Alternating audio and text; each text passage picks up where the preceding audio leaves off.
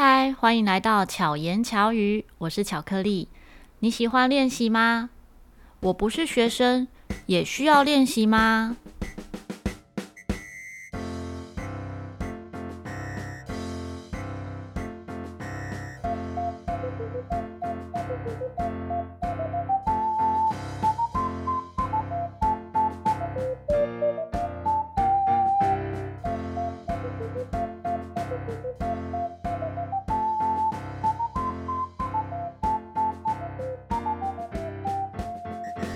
如果有听过前面之前的节目的朋友们呢，应该有听我说过，我不是个喜欢练习的人。但是在别人看来，可能觉得巧克力是一个蛮积极的人。其实我觉得是我会想一些有效率的方式来做事。但我自己知道，我想要一次到位的目的呢，是想要多一点时间做别的事。就我想做的事情很多，所以就会想要轻松一点。所以在这件事情上就就会努力一些，因为一次到位就不用再一次了嘛，就像录 podcast 一样。那原本呢，我也一直认为我自己是一个不爱练习的人。那在准备这一次这个主题跟练习有关的主题的时候，我就在思考，就发现好像实际上也不是这样，因为我一直都在练习。怎么说呢？我觉得我是一个比较目标导向的人。我不会，就是如果以正常来讲，应该要每天花一点时间，比如说在吹陶笛啊，或者是弹钢琴，可能每天都要花时间做固定的练习，这样对学习是有帮助的。相信有些朋友都有听过一万小时的理论，就是你要成为一位大师呢，你就要花一万个小时来去练习。可是后来，这个一万小时理论的后面呢，也有一个说法：如果你的练习方式是不正确的，或者是没有效率的，其实你那一万小时也有可能是白费的。当然，我并不是就是鼓吹哪一个说法。我现在要分享的是我自己的方式。那刚才我说到，我比较是目标导向的人，我可能会因为要准备一场音乐会，因为要教学生，然后因为要演出。然后，所以练习这些乐曲，我比较不是那种就是 每天一定练些什么这样子的角度来做练习。那每个人的方式其实都不太一样。有些人是很可以固定哈，每天固定时间来做固定的事情；有些人就不行。我比较是属于后者，我不太可以就是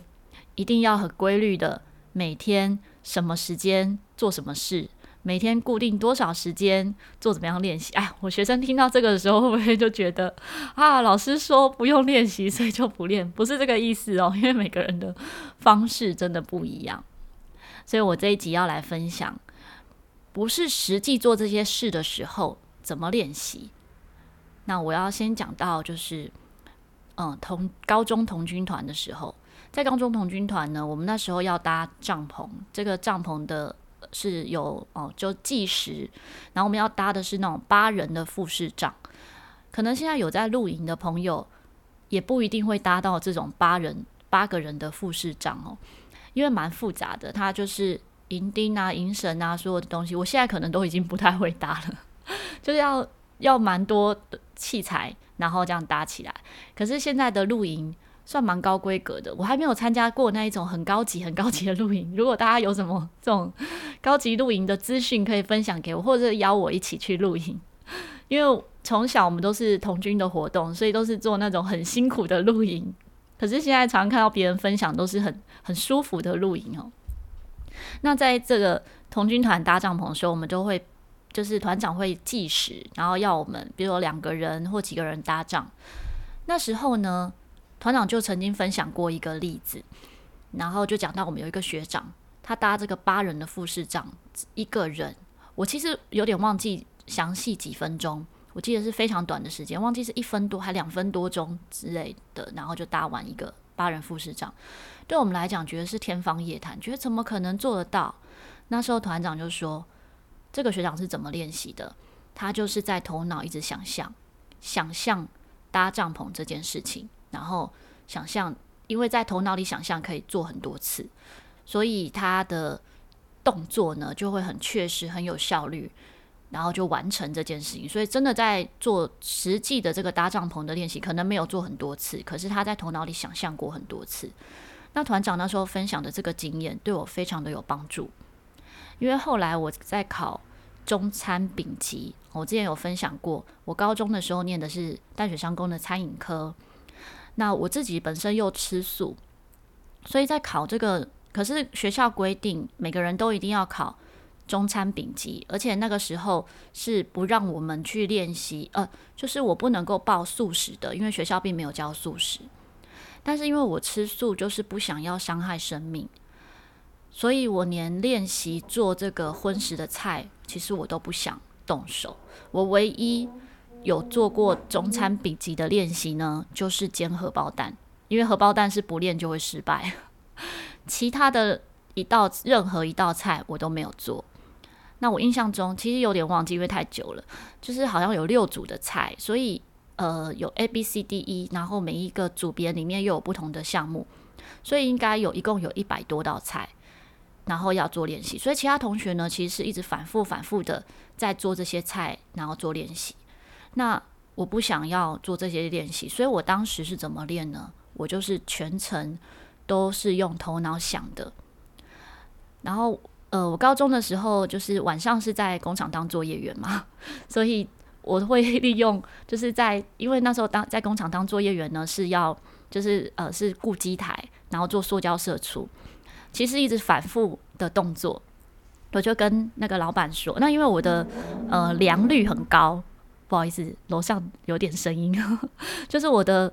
不良率很低，良率很高，所以老板是不希望我请假的。那我就跟老板说，那这样子可不可以让我一边工作的时候呢，一边背食谱哈？然后我就把所有的每一道菜写成一张一张的小卡，就是一张一张哦，那个顺呃步骤啊，然后这些小卡这样子，然后我就一边做事情的时候看着这道菜的步骤。然后在头脑里面一边想象着怎么做这一道菜，想象着哦，我现在是在洗锅子哦，然后我现在是倒油，我现在要做什么？那切菜还是什么？就是所有的步骤都是在头脑里面想象，就这样每天每天，我就一直着反复的思考，然后做练习，在头脑里面练习这些菜。真的在考丙级之前，我完全没有经就是做过任何一道菜。那当然，原本当然念餐饮课本来就是会做做菜啊，只是我做的不是素荤食的这样子，就是我会想要自己在练习的时候，我就会想做成素食的。但是考荤食丙级一定是要做荤食的啊，所以后来抽到这个组别的时候呢，我就就就真的顺利的考完那一场考试，然后也考过了这个荤食的丙级。所以，想象的练习是真的非常有帮助，而且是有效果、有效果的。对我来说，那一次的考试呢，就是给我很大的信心，就是因为我在所有的步骤上，我的头脑很清晰的去、很清晰的去想过那些步骤，甚至是各种流程。所以我真的在执行的时候，我在做这个步骤 A，我头脑就有下一步、再下一步了。所以在真的在考试的时候。这个流程对我来讲是很轻松的，当然有一些东西是啊，这个在节目中不知道可不可以讲，反正都已经时过境迁了，我也没有用到这张丙级，应该是可以说。像对我来讲困扰的是，那时候我还记得有一个菜是鸡胸肉，然后要去骨、去骨头，可是我真的没有做过去骨这件事，所以我就不知道要怎么执行。然后前面的其他菜都已经做了，那时候评审经过我的时候就说：“哎，你怎么不动手？”我就跟他说：“哦，因为我就大概讲简单的讲一下我的状况，就我有我是吃素啊，所以我都没有真的做过这些东西。”然后他也很讶异，那我怎么还来报名？然后说：“因为学校的规定一定要考过这个丙级啊。”他说：“好吧，那就看你有没有这个天分的。”他就用口述的，经过我的时候就讲一句，经过的是讲就讲一句，就是用这样子。口述的方式告诉我要怎么做这个鸡胸肉的去骨这一件这个动作，所以也非常感谢那个评审，然后帮助我完成那一次考试，然后也顺利拿到就是中餐丙级的证照。那关于这个部分呢，可能之后如果有一集素食的主题的时候，我们再讲后续。因为今天的主题是练习嘛。所以在这个工中餐笔记上面呢，我就得到了很大的信心。后来呢，在前面的几集前面的节目中，我也讲过，那时候考钢琴老师的执照的时候，就是人家是每天在练琴。那我那时候考试前，我还参加童军的训练，所以根本没有时间练琴。我怎么办呢？也是用想象的，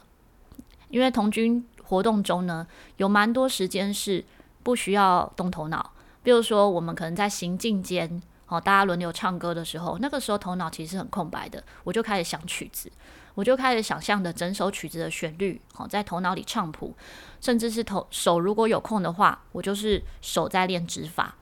然后是就是这样子空想的来练习这些乐曲，那我对乐曲的熟悉度就会再高一点。这些的练习方式其实对我来讲是蛮有帮助的。所以在后来，好，包括现在，可能有一些，嗯、比如说街头表演的时候，因为我都是用背谱的方式，然后我可能我我练习的方式呢，就会是可能洗澡的时候，我就一边在唱谱，好，我就一边在想这个旋律，或者是我就放着伴奏音乐，然后头脑是想着这个乐曲的旋律。那唱谱对我来说，嗯，应该说，学生在在教学生的过程，其实。教一个班级，我就唱一次这一首歌。可能不同班呢都学到同一首歌的时候，其实在这过程中我就唱了很多次。所以有时候可能我教这个班级教过这一首歌之后，我就几乎就是背起来了。因为等于学生在吹的时候我也在唱，然后学生在唱的时候我也在唱，多唱几次，其实乐曲很快就背起来了。那所以在后续的练习可能。听着伴奏音乐，然后我在唱谱的时候，我头脑就一边想着指法。我在练习的过程就是像这样。那真的有一点时间可以吹奏的时候呢，我在吹奏的这个练习就会更有效率，就可以去注意到其他的呃诠释啊，或者是音色，或者是指法，或者是有没有其他要注意的细节。对，那这这是我觉得很有。嗯，对我自己来讲很有效率的方式，不知道大家有没有人也是这样子练习呢？可以跟我分享一下。所以这我自己说这是浴室练习法。那后续也遇到蛮多学生是在家里不能练乐器的，在家里不能练陶笛，因为可能一吹陶笛就会吵到别人。我我算蛮幸运的，我家住家这里呢，其实就像大家可能会听到，我现在在录 Podcast，其实都听得到楼上的声音，可是。我真的在呃，可能有时候半夜 在吹陶笛，或者是有时候为了录影片课程啊，录到半夜，真的是一点多这样子，都还没有遇到邻居来抗议。好，邻居应该没有听我 podcast 啊，但是就就是没目前都没有遇到啦，所以我也不知道是我家隔音不错，还是邻居包容性很高。那像我自己的学生们呢，就不是一定有这样的好邻居。所以蛮常有遇到，就是一吹陶笛，不管任何时间吹奏，都会有邻居贴纸条在楼梯、电梯或者是家门口，说哦，就是要要他们不要再吹了。所以我就会跟学生分享，请他们练习看着乐谱，然后唱谱，然后手按指法。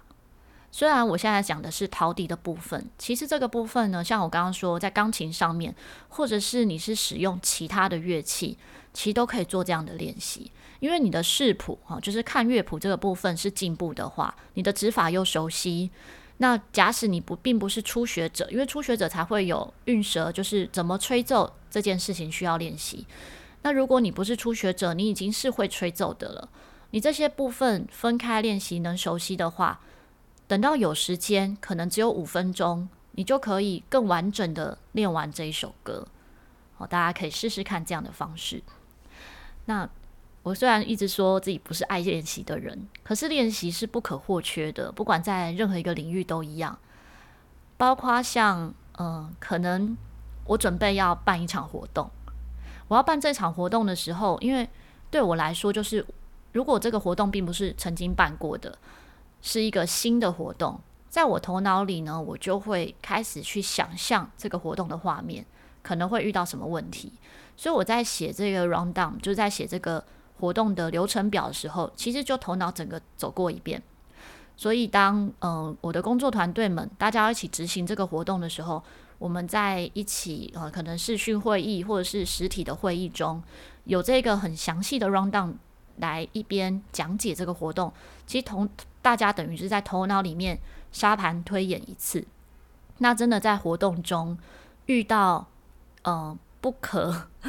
不可控制的因素就会减少。因为很难说会遇到什么事情，真的也很有可能会有什么突发的状况。可是准备的越周全，好，在头脑里面做过不一样的、不同的练习之后，这样子的意外就会减少，或者是意外发生的时候，你的应变能力就会更强一点。好，跟大家分享，可以用这样的方式来去执行。那我也常会鼓励学生每天练习一分钟。其实并不是练习一分钟就就可以吹好陶笛，而是如果你每天有想到啊，我要练习一分钟，那你这一分钟有空，应该没有人是连一分钟都没空的吧？你只要有一分钟有空，你愿意拿起这个乐器呢，练一分钟，好，包括钢琴也是，你可能练个爬音之类的，只要你有动做开始做这个动作一分钟，你就可能会有五分钟、十分钟，让你去执行这件事之后。你自己在练习过程中产生心流，心流就是是不知道大家有没有听过心流。如果你很认真、很认真在做一件事，或者是在做一件你很喜欢的事情的时候，你会觉得时间过得很快，会觉得内心很喜悦，那就是心流的一种。那也跟我之前反分享过运动的状况是一样的。如果你的设定呢是每天要练习一个小时，当你发现我今天没有一小时有空啊，你就很容易放弃。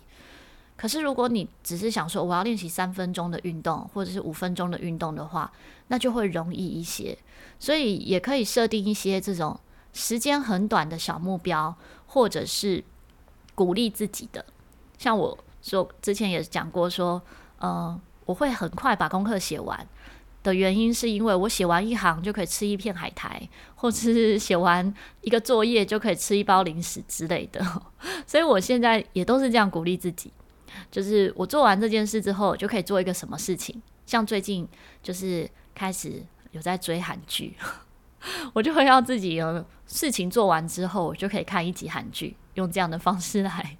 鼓励自己。那不知道大家是不是会有这些鼓励自己的方式，也可以跟我分享哦。就是你有没有，你是不需要鼓励就可以做完很多事，还是你自己也是会鼓励自己的呢？所以今天分享的主题就是练习这件事。那也预告一下，巧言巧语有新单元喽，就跟巧克力的特质一样，因为我常常会发生很多巧合或者是巧遇。这个新单元呢，比今天这一集还要早录制，也是也是因为巧遇而诞生的。那也其实这个想法在之前就有想过了，可是真的也很奇妙，有时候真的。想只是有一个想法而已，然后就这么巧的成真了，所以就这样执行了，就跟我当初录制 Podcast 的时候一样这么巧，所以新单元也是这么巧的诞生。那这个单元呢，叫做巧遇达人系列，所以呢就会邀请的不同领域的达人来节目。你觉得呃你是达人吗？如果你很想上巧言巧语这个节目的话，也欢迎自我推荐。或者是私讯我，跟我聊聊。那不管哪个领域，都一定有相关的达人，对吧？也许是家庭主妇达人，也是很有趣的。如果你喜欢巧言巧语的话呢，欢迎可以分享你喜欢的那一集节目，或是像现在你正在聆听，你也可以分享这一集节目给周遭的朋友们，让更多人一起巧妙克服生活中的压力。我们下一集再见。